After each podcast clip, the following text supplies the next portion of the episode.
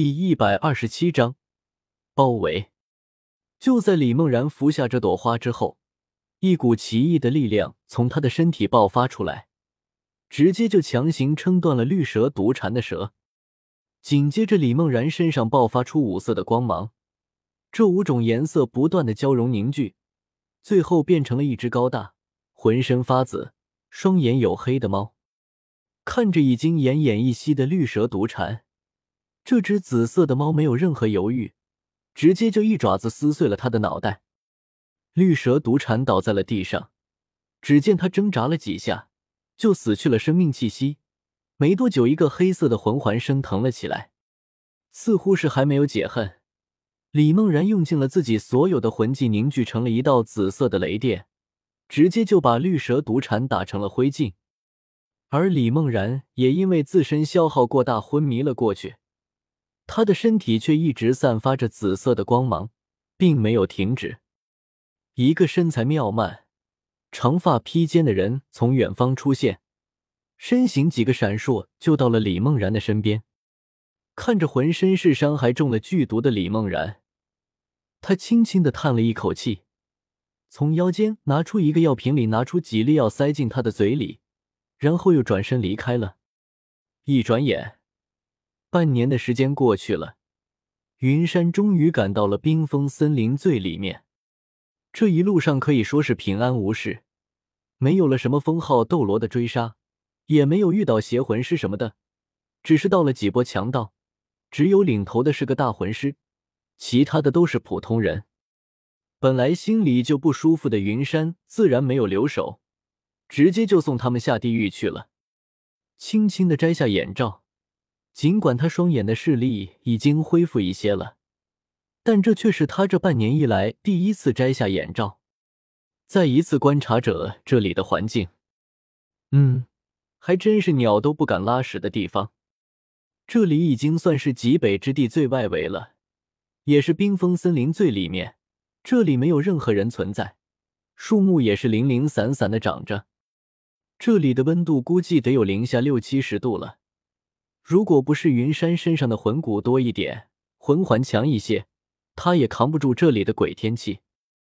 周围白茫茫的一片，不知什么时候下起了雪，把他留下的印记全都掩盖住了。可能是好久没有见到阳光了，也可能经过白雪的折射，云山的眼睛一阵刺痛，让他不由得闭上眼睛。想了想，云山再次戴上眼罩。还是等眼睛彻底恢复了再说吧，反正离那一天已经不远了，着啥急啊？不知道为什么，自从上次见了生命古树之后，他的双眼恢复速度更快了。他能清楚的感应到，或许自己七十级的时候就能成功的晋级永恒眼。嘿嘿，最难受的就是他现在一年多了，也只是升了半级，连六十九级还没到。很难受，这对修为一直突飞猛进的云山来说，无疑是非常难受的，整的他那是吃不好睡不香，每天不吃点火锅啥的，一点精神都没有。在一望无际的冰原上行走，这里和书上描写的一样，走了半个小时了，他是一个生物都没见到。这里可谓是冰属性魂兽的福地。能到这里生存的冰属性魂兽都不是简单的角色。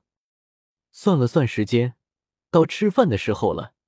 云山用木盾制作了一个加厚版的木屋，整了个灶台，生火做饭。反正他还有一年半的时间，如果没有收获，那他就得回去了。不能为了这万载玄冰髓把唐三给整没了，那才是浪大了。随着一缕炊烟升起。似乎是这里的温度变化引起了远处魂兽的注意，不约而同的往这里赶来。呃，这些云山都不知道，他做饭的时候最专注了，对外界的感知也微弱起来。这也是没办法的，这大冷天的，谁能拒绝火锅的诱惑？只是有些可惜的是，他还小，不能喝酒，不然就更妙了。一顿饭吃了快一个小时了，吃饱喝足的云山盘腿坐下，拿出屠苏琴放在桌子上，轻轻的弹了起来。八五七，八五七，八五七，八五七。外瑞八弟，让我们一起嗨起来好吗？可可，放错了，手指轻轻抚琴，另一只手抚摸着富婆之剑，云山的灵感就来了。在做小伙伴看《仙剑奇侠传》的时候，谁还没有个做剑仙的梦想？特别是御剑飞行，像徐长卿那样，长得帅，能撩妹，主要还实力强大的那种。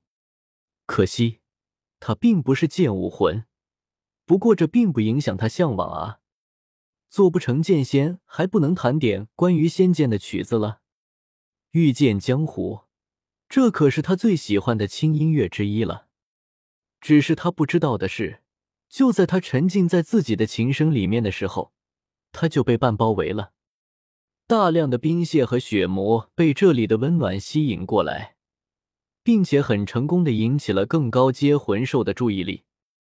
这是一只难以形容的冰蝎，它极为美丽，巨大的螯上面像是镶满了珍珠，在光线的折射下散发着极为美丽的七彩光芒。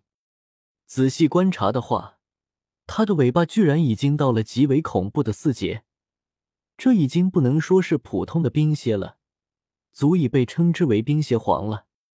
此时的他听着里面传出来的琴声，露出了人性化的疑惑。因为在漫长的岁月里，他一直待在极北之地的核心圈，也不曾见过真正的人类。这一次是奉命巡查的，驱逐极北之地的人类，尽可能的排除极北之地所有潜在的危险。现在他的首领已经前往雪地的领地了。听手底下的冰蝎说，人类的胆子都很小的，见到他们就跑，怎么会有不怕他们的人类呢？这还是不是人？看里面这个家伙应该是在忙着什么，就这样贸然的打扰会不会不太好？太没礼貌了吧！一曲终了，也就几分钟的时间，云山把所有东西都收起来，准备再次出发的时候愣住了。刚才没怎么留意，只当是几个低阶魂兽罢了。现在仔细感应，自己这是被包围了，还有一个魂兽的魂力反应。比他见到过的任何一个万年魂兽都要强大，自己这是一不小心钻到哪个魂兽的老窝了吧？当然，咋说都是见过大世面的人，云山并没有慌张，而是非常淡然的打开了房门。主要还是他在冰封森林留下了空间坐标，就算是被围攻，也有把握逃离。主要他还是很好奇。这极北之地，除了三大霸主之外，还有什么高阶魂兽？不知是哪位前辈驾临寒舍，有失远迎。五怪，五怪。